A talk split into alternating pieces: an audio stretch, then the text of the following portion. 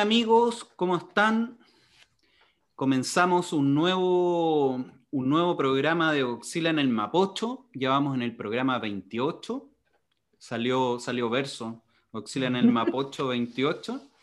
Y este es un programa súper, súper especial porque eh, tomamos la decisión acá con Alejandro Chats, que está a mi izquierda en el programa, en, el, en la pantalla, de traer invitados especiales para que comenten con nosotros las películas y hablen de actualidad. Y se me ocurrió inmediatamente traer a mi amiga Daniela Márquez, que se ve acá en la pantalla, acá abajo. bueno, les cuento quién es Daniela, aunque mucha gente seguramente la conoce.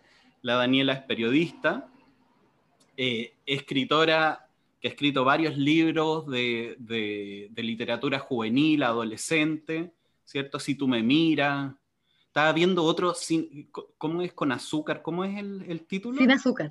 Sin azúcar. Y varios más. Sin recreo. Exactamente. De hecho, la veo permanentemente en redes sociales visitando colegios. Me, me metía por YouTube buscando tu nombre y muchas reseñas de los libros. De, muy lindo todo, todo eso. Muy lindo. eso es tan lindo. Bueno, primero saludar, gracias por invitarme. Godzilla en el Mapocho, me encanta estar aquí, el nombre, me imagino que los que lo siguen disfrutan, con, ya han disfrutado 28 capítulos o 27 más este, que ojalá les guste. Em, bueno, soy periodista, como dijo Johnny, nos conocemos hace muchos años, éramos compañeros del colegio. Eso es, lo más, eso es, lo más, importante, éramos compañeros del colegio. Éramos compañeros del colegio, nos tenemos mucho cariño. Em, y nada, pues muy agradecida que me hayan invitado. Y efectivamente me dedico a la literatura juvenil. Llevo cuatro novelas publicadas, dos con Editorial Planeta, Si tú me miras, si tú me escuchas, y dos con Editorial Zigzag, Sin Recreo, que habla sobre el bullying, y Sin Azúcar, que habla sobre las enfermedades crónicas en la adolescencia. Eh, y lo que más amo de, dedicarme a esa, a, a, esa faceta eh, de la literatura es la visita a los colegios que comentaba Johnny. Si hay algo que retroalimenta y, sientes que, todo vale la pena, es cuando te encuentras con los lectores y, puedes conversar con ellos sobre la adolescencia a través de los personajes. En el fondo es como una excusa, poder hablar de ellos mismos a través de, de la ficción de otros adolescentes que no son ellos, pero que finalmente sí son ellos. Eso me encanta. No, no vivo de eso, son muy pocos los escritores que viven de eso. En realidad, por lo menos en Chile, tú te quedas con el 10% de la venta, que no es nada. Entonces, finalmente el que se dedica a esto es porque lo ama y no espera vivir de esto. y yo lo amo con toda mi alma y no vivo de eso. qué bueno, qué, qué choro. Bueno, y lo, otro que hay que decir muy importante de Daniela, que tiene en este minuto un podcast, que lo encontré en todas las redes sociales, eh, para que lo sepas tú Alejandro, que no te lo comenté por lo demás, que está en Facebook, que es de la Corporación Cultural de Ñuñoa y es sobre música y músicos, en que hace entrevistas, a, ahí por ahí un, tenor, me parece, bueno, vi varias, varias cosas, lo estuve escuchando y harto bueno y se lo recomendamos harto y lo vamos a dejar reseñado acá en el eh, por YouTube y por redes sociales también.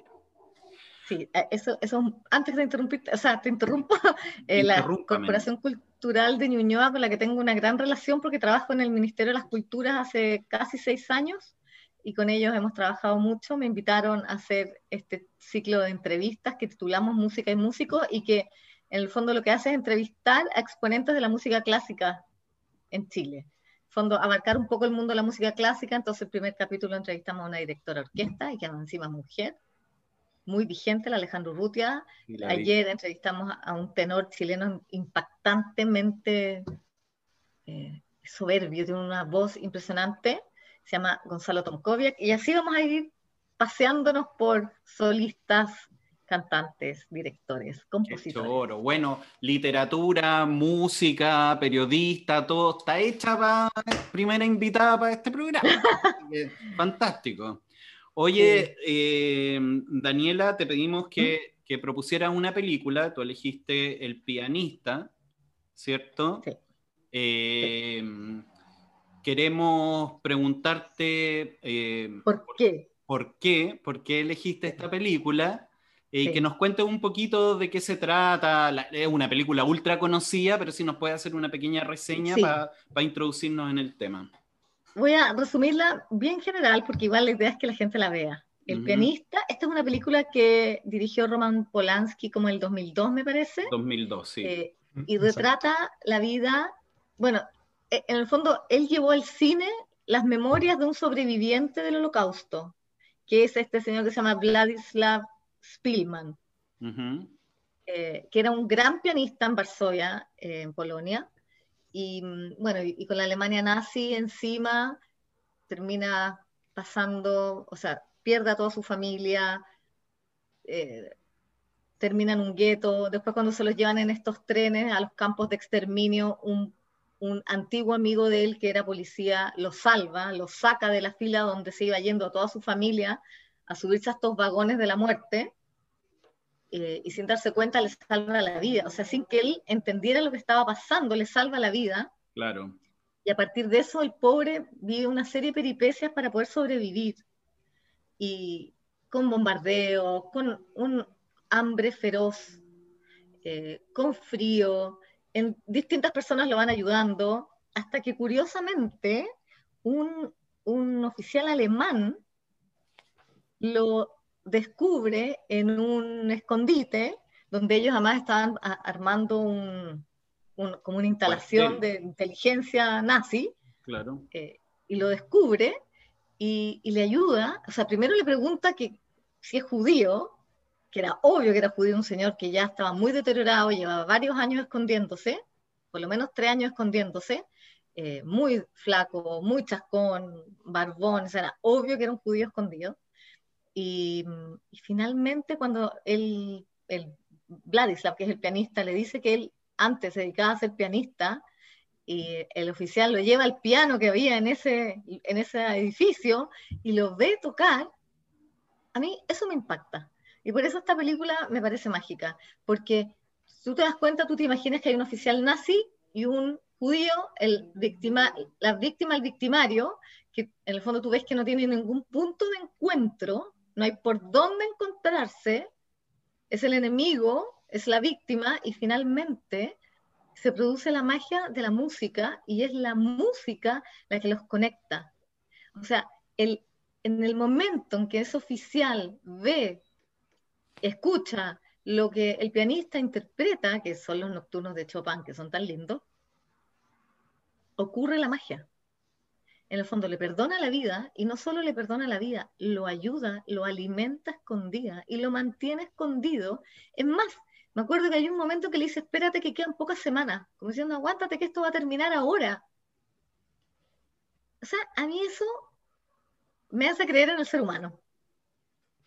No, notable. Más allá de que era un nazi eh, contra un judío, aquí hay un ser humano frente a otro ser humano que está padeciendo y, está la solidaridad y está, por último, no sé, pues, el instinto de supervivencia, eh, él lo entiende, él lo asume por el otro. La humanidad, claro. De hecho, hay una frase que la noté que dice, espérame, que dice después este señor eh, Spielman, que el único ser humano con uniforme alemán que conoció en su vida fue este famoso Wilhelm Hosenfeld, que era el oficial alemán de la SS. O sea, fue el único ser humano con uniforme alemán que él conoció. O sea, él también entendió del otro que él era un ser humano más allá del uniforme que estaba usando y de las órdenes que estaba cumpliendo. Entonces, eh, la rescato por eso, porque en el fondo nos hace no perder la esperanza en, el ser humano. En el momento más extremo te puedes sorprender y, aquí en el fondo le salva la vida. Sí, yo creo que ahí abres un tema súper interesante que de ahí te, lo quiero comentar porque este Wilhelm Hosenfeld, como, ¿Mm? como, se me olvida el nombre del, pianista porque es difícil de, pronunciar, digamos. Sí, es Vladislav Spielman. Eh, Spielman, que lo hace Adrian Brody. Eh, ¿Cómo se llama? Tiene toda una historia que ahí se, se las comento.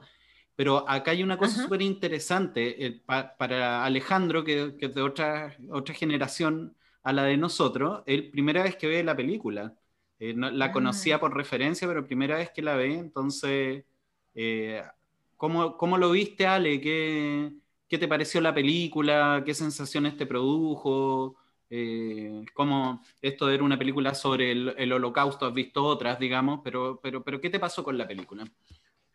Claro, claro. Eh, bueno, primero saludarla. Eh, no, no, quería intervenir porque estaba muy entretenido con lo que decía Daniela, pero aprovecho de saludar. Hola. Hola. Em, y claro, eh, también nos trajo una muy buena película que yo no había tenido la oportunidad de ver, que, que El pianista de Roman Polanski. de hecho, nunca había visto una película de Polanski, eso, me llamó la atención eso. Bueno, ahora el funado máximo, pero igual lo, Igual siento que debía haber visto más películas de Polanski en su momento. Eh, pero Nunca claro, tarde, eres muy joven. Tienes toda la vida para ver, y hay, no solo a Polanski. Y tienes muchas, porque ya está bien viejito Polanski y ya ha hecho hartas películas. Sí. Sí, bueno, no se van a escapar, así que tengo, tiempo.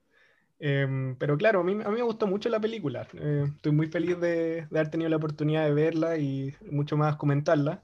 Eh, y claro, a mí lo que más me gustó de la película, aparte de, de que un, un peliculón, una película sublime, eh, un poco ahí Daniel habló de una escena muy buena, que era la del piano, quizás una de las grandes escenas del cine, em, tiene una forma en la que retrata el paso del tiempo, o como, como eh, no, no me sé el nombre del pianista, pero llamémoslo Adrian Brody, vive estos, estos cinco años, porque las transiciones realmente son como muy son, funcionan muy bien, son, son fáciles de ver, son fáciles de entender.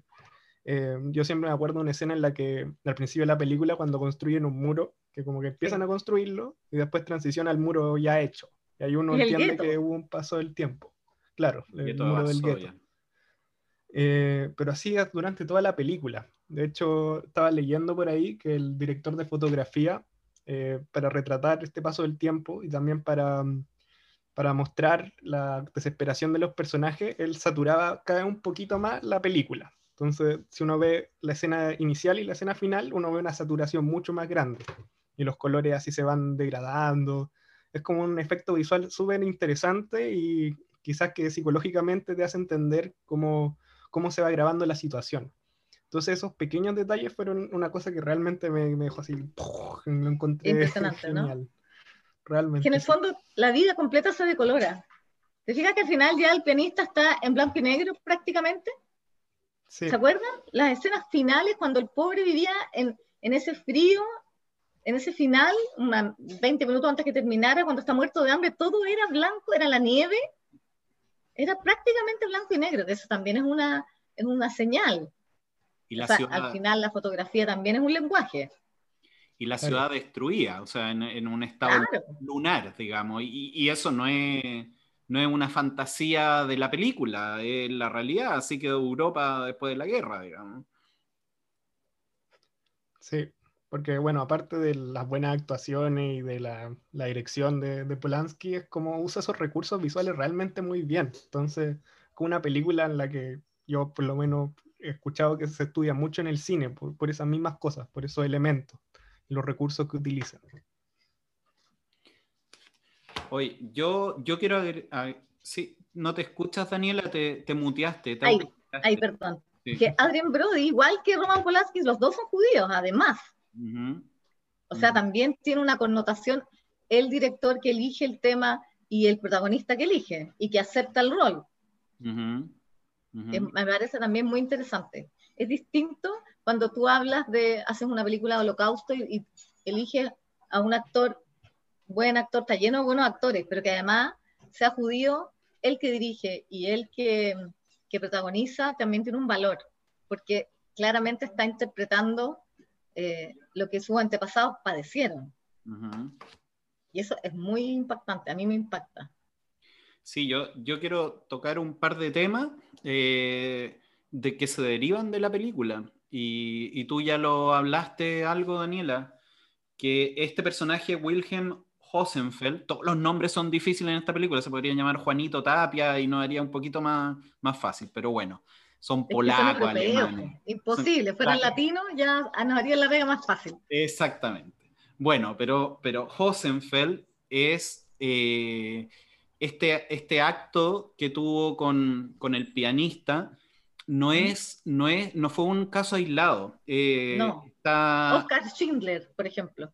No, no, no, me refiero a con él. No es que haya ah, sido realmente bueno con él, sino que es un, un, se recabó históricamente que él ayudó a muchos judíos desde inicios de su, de su carrera, digamos, él no era SS, él era militar alemán, era de la Wehrmacht. Ah, perfecto. ¿Ok? Y él ayudó a muchos judíos, de hecho es uno de los pocos oficiales eh, alemanes, ¿ok? Que eh, fue declarado justo entre las naciones, o sea, ese título que le da Israel a, a algunos personajes que ayudaron a judíos. Por lo tanto, por eso es una característica de un personaje real, digamos, y terminó muerto, lamentablemente, en, bajo el estalinismo, ahí en los gulag, en otros campos de concentración, digamos, y el tipo, a pesar de que hubo muchas gestiones de, de, de, muchas organizaciones judías y no judías por tratar de liberarlo, no lo quisieron liberar y el tipo murió enfermo en los años 50, por allá. Y lo, interesante es que eso revela, digamos, una mirada de la película. Esta no es una película de trinchera. A mí no me gustan mucho las películas en que, claro, ah, muestran el holocausto y una película solamente sufriente, donde mm. muestran a los nazis absolutamente malos, evidentemente. O sea, creo que no hay régimen que haya causado más maldad en la historia de la humanidad, pero dentro de... No, hay. Hay. ¿Hay peores que los nazis? O sea, yo acabo de leer la historia de China Ah, y creo que Mao, por lejos, es lo más cruel y despiadado y absolutamente loco que he estudiado en mi vida. Eh, o sea, creo, yo de verdad recomiendo mucho ese libro, se llama Los Signes Salvajes. Sí, lo leí. Y un chang muy bueno. Sí, sí, y de verdad quedé impactada con el detalle. Porque uno se lo imagina, uno lo estudió en el colegio, qué sé yo, cultura general, pero quedé horrorizado. Sí, bueno, tiene a Stalin también, bueno, hay hartos que, hay, hartos que compiten, pero lo interesante de la película es que trata, es muy realista, o sea, yo me imagino, me cuesta encontrar películas en que tú lo que ves eh, realmente sientes que ocurrió. Es casi como una, una, una, foto del pasado de lo que realmente ocurrió. Es muy realista, da la sensación de ser muy realista. Es que además la producción es muy buena. Cuando tú tienes una buena producción donde hay lucas y donde tú puedes recrear un campo, un gueto, una ciudad bombardeada completamente, eso también ayuda mucho. La imagen en el cine no es todo. Entonces, obviamente que si hay producción, hay, hay recursos, eh, la realidad, o sea, el, realismo de lo que tú estás viendo es mejor. Y, y, en este caso, indudable. O sea, está claro que Polanski ahí se la jugó, la producción es muy buena, la fotografía es muy buena, el vestuario, bueno, todo. Y la dirección de arte es muy buena, la, dirección de escena es muy buena. No, es, una, es un peliculón, como dijo Lale, realmente es una tremenda, es una tremenda película. Oye, y, como dices tú, perdón, y como dices tú, aquí no hay malo y bueno. Aquí hay dos seres humanos que se encuentran a través de la música, donde podemos, podemos ver su lado humano y no la maqueta del bueno y el malo. Sí, fantástico.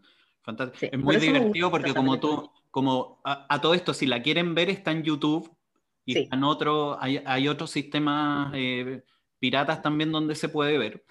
Pero en YouTube es gratis y está completa y está muy bien, se ve bastante bien. La vimos hace como dos semanas atrás, por eso es que cuando me dijiste, la he visto como diez veces, pero la vimos de nuevo hace como dos semanas y cuando me dijiste qué película fue como...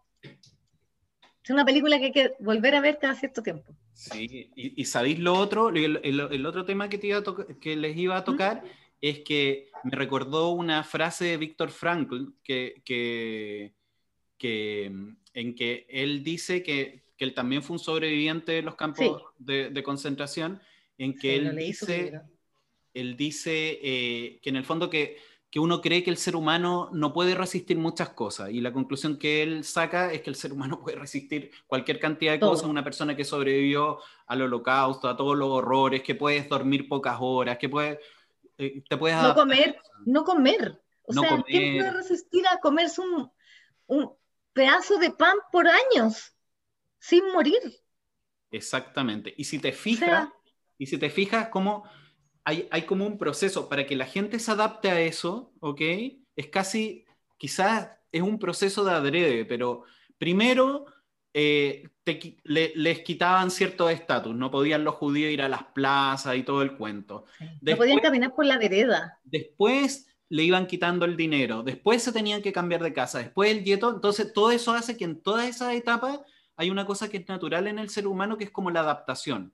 Tú decís, ya, ya viví a este nivel, estoy resistiendo, incluso empiezas a encontrar como una vida familiar o una, una rutina de la vida diaria y siempre va para peor.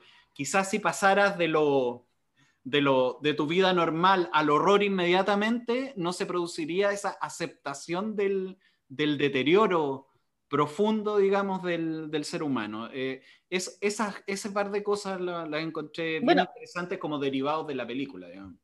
Si tú te lo piensas bien, pongámoslo en el presente. ¿Cómo se adaptó el planeta completo a esta pandemia? O sea, nosotros un viernes 13 o 12 de marzo, yo estaba en mi oficina.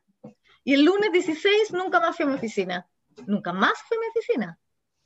En un fin de semana nos dimos cuenta que estábamos frente a una situación de peligro, donde la vida estaba en juego, y en un mes todo el mundo estaba haciendo teletrabajo, que en un mes, en dos semanas estábamos todos haciendo teletrabajo.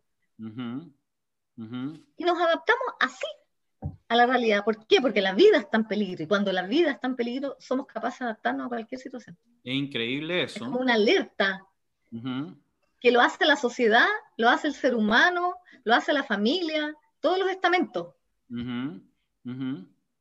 Entonces, claro, somos capaces. hay un proceso psicológico justamente en esos estadios en que tú te vayas acostumbrando a la situación. Y te adaptas, y estás en un peligro. la normalizas incluso, ¿cachai? Sí. Y después hasta te gusta. Hay gente que le cuesta salir de los encierros. Hay mucha gente que no quiere que se acabe el teletrabajo y quieren ojalá trabajar el resto su en su casa. Y así como hay presos que no quieren salir de la cárcel. Pasa. La capacidad de adaptarse del ser humano es muy grande. Sí, pues, es, increíble. Oye, qué curioso que estas películas, no sé si quieres comentar algo, Alejandro, si no te estamos dejando, ¿no? No, yo la verdad es que estoy muy interesado, yo acá, escuchando todo.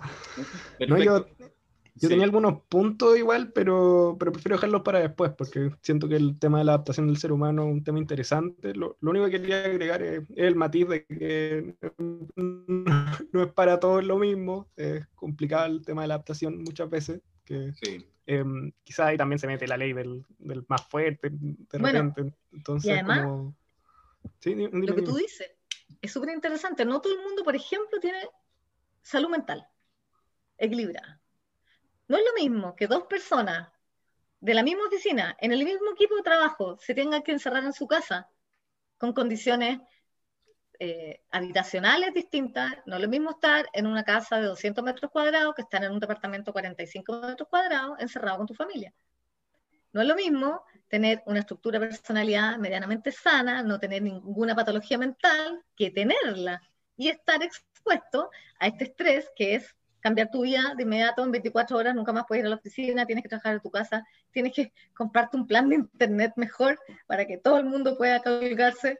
O sea, no todo el mundo tiene esa, esa, capacidad. Qué interesante, porque fíjate que nuevamente, volviendo a Víctor Frankl, y en el fondo, claro, la pandemia, francamente, es harto poca cosa al lado del holocausto. Es una cosa fuerte para nosotros, para nuestra generación, porque es uno de los pocos hechos así súper heavy que estamos viviendo, digamos, porque somos, somos, somos bien privilegiados de vivir en esta época y no vivir en esa, ¿ok? Pero, pero finalmente fíjate que Víctor Frankl también dice que mucha de la gente que sobrevivió, no necesariamente es una condición, porque no dependía de ti prácticamente nada, pero muchos de los que morían muy rápido era gente que no tenía como sueño, que no tenía como proyecto. O sea, que mm. sentían desde, desde antes en su vida común una vida más vacía. ¿Ok? O sea, la necesidad del ser humano de tener una motivación. O sea, la gente que decía, bueno, cuando se acabe esto, cuando pase este sufrimiento, voy a ir a ver a mi hijo. Voy a construir, la que si era arquitecto, voy a construir esa casa que siempre soñé. Y lo dibujaban. No sé, estoy, estoy un poco, eh, ¿cómo se llama? Exagerando el punto o o embelleciéndolo demasiado, pero, pero eh, ¿cómo se llama? en el fondo, una cuestión súper importante como para salir adelante en la resiliencia es tener un sentido en la vida. es una cuestión muy profunda. Víctor Franklin en su libro lo, dice, porque él sí lo tenía, lo tenía en mente, él quería después dedicarse a, a su profesión y tenía, siempre tuvo la meta de salir. Si tú te, no sé si leyeron la, bailarina de Auschwitz o leyeron el tatuador de Auschwitz, pero ambos personajes que sobreviven al holocausto lo tienen también como una meta. Eh, la bailarina, que es una novela autobiográfica, siempre se tiene clarísimo que ella va a salir de ahí y que ella va a volver a su casa y que se va a encontrar con su hermana y que va a seguir bailando. O sea, se lo propone y lo mismo le pasa al tatuador, y lo mismo, qué sé yo, los amantes Praga, en todas las novelas que he leído, los que han sobrevivido son personas que tenían metas, que sabían que esto era transitorio, y por supuesto tienen que haber tenido un poquito más de una buena estructura de, mental como para poder sortear el horror y saber que después del horror venía una vida nueva, retomar la vida por último, la que uno, la que se interrumpió en el minuto que, que fueron tomados presos. Sí, no, un temón. Y... es muy interesante el tema. O sea, yo creo que debe haber un completos análisis, seguramente existen de eh, los que sobrevivieron, que tenían en común. Claro, y tú lo ves. Y tú lo ves lo mismo que está este nexo, este hilo que tú tiraste con respecto al tema de la pandemia, bueno, se puede llegar el estallido social, todos esto, estos terremotos humanos que, que estamos viviendo eh, claro, hay gente que, está desesperada y hay gente que, cambió su vida. Eh, no sé, es como, son, son lecciones de vida y, de ver en el fondo de qué estamos hechos, de, cuál es si tú profundidad. Claro, si tú piensas lo que tú dijiste recién es, muy valioso porque los que nacimos de los años 70 para adelante y que, y que llegamos a ser adultos ya terminando el siglo XX, no vivimos lo que vivieron los que nacieron a principios del siglo, y especialmente en Europa. Les tocaron las guerras, los, la, el, el, la, el, término del Imperio Turco Otomano, la Primera Guerra Mundial, la Guerra Civil Española, la Segunda Guerra Mundial, todo lo que pasó, todo lo que pasó en, en, en Europa a fines, o sea, desde el, desde el principio del siglo XX hasta que nos tocó nacer a nosotros en los 70, fue feroz nosotros tuvimos la suerte de no vivir grandes conflictos y por lo tanto para nosotros un tema es esta pandemia. Sí, Es el tema, como decías tú. Te aseguro que si esta pandemia les hubiera tocado a los que estaban a mediados del siglo XX viviendo entre guerra, habría sido un chiste, no habría sido ni tema. No, se muere toda esta generación con una segunda guerra mundial, imagínate, si, si les da hipo y, y entran en crisis, Imagínate lo que es una guerra mundial. Mm. Claro. Oye, pero interesante el tema. Súper. Oye, Ale, ¿qué puntos tenías para que, dijiste que lo ibas a... Ah, no, no mucho. Eh, bueno, ya quizás, bueno, ya no tenemos mucho tiempo, pero... ¿Cuánto nos queda? Eh, ¿Ya nos retomar... la media hora? Sí, nos quedan cinco, minutos. Ya, démosle. Uy, uy, uy, ya. Eh, yo quería más que nada invitarlo a, a quizás los reparos que tenían respecto a esta película o qué cosas, quizás puntos de mejora le vieron, porque a mí, a mí me interesa mucho, visto como de la mirada cinematográfica, eh, cómo se compara en relación a los grandes, así, clásicos del cine. Y en base a eso quería preguntarles como, ¿en qué posición la tienen ustedes? ¿Ustedes creen que se merece estar así en el podio, así de lo más alto de, del cine de la historia, o, o tienen una opinión diferente? Mira, Daniela. A ver, elegí la película porque me parece que tanto su director como la, película en sí y, el protagónico de, Adrien eh, son de las buenas películas que he visto en mi vida. Eh, a eso súmale la banda sonora, Chopin y los nocturnos de Chopin son algo que yo he atesorado desde que soy chica. Eh, creo que tiene demasiados elementos muy positivos como para transformarla en una estupenda película. No te podría decir que es la película más importante de la historia del cine porque no sé si existe eso y debe haber muchos rankings dando vueltas, pero si me preguntas a mí, Daniela Márquez, yo está en mi top 10 de películas buenas de la historia del cine para mí, que yo he visto, no las he visto todas. Eh, claro, hay obras, eh, hay obras de arte que, que son en sí mismas eh, otro, tipo de películas que tienen que ver más con el cine arte. No sé, todo lo que hizo Kieslowski y, y otros, pero así como película, una película que, que hable sobre el holocausto, te diría que esta, la lista Schindler, son estupendas películas, con estupendas bandas sonoras, con una gran fotografía, una gran dirección de arte y una de las cosas que a mí siempre me importa mucho, una gran dirección de, actores. Que muchas veces están todos los recursos, están estupendos actores, a veces tienen lo más top del, de lo top de Hollywood y resulta que la dirección de actores es pobre y ahí guateamos. Y no te sirve tanto recurso, tan, tanta, tan, tanta inversión si la dirección de actores es tan pobre como para no lograr que el espectador sienta que a ese ser humano le está pasando lo que la historia dice que le está pasando. Y eso se logra a tal nivel en el pianista que yo efectivamente sentí que Adrien era el pianista. Yo logré sentir que era él. Además que el hombre es pianista. Entonces está muy bien elegido. El casting está de primera, es pianista, interpreta en la película, que eso igual es muy difícil de lograr.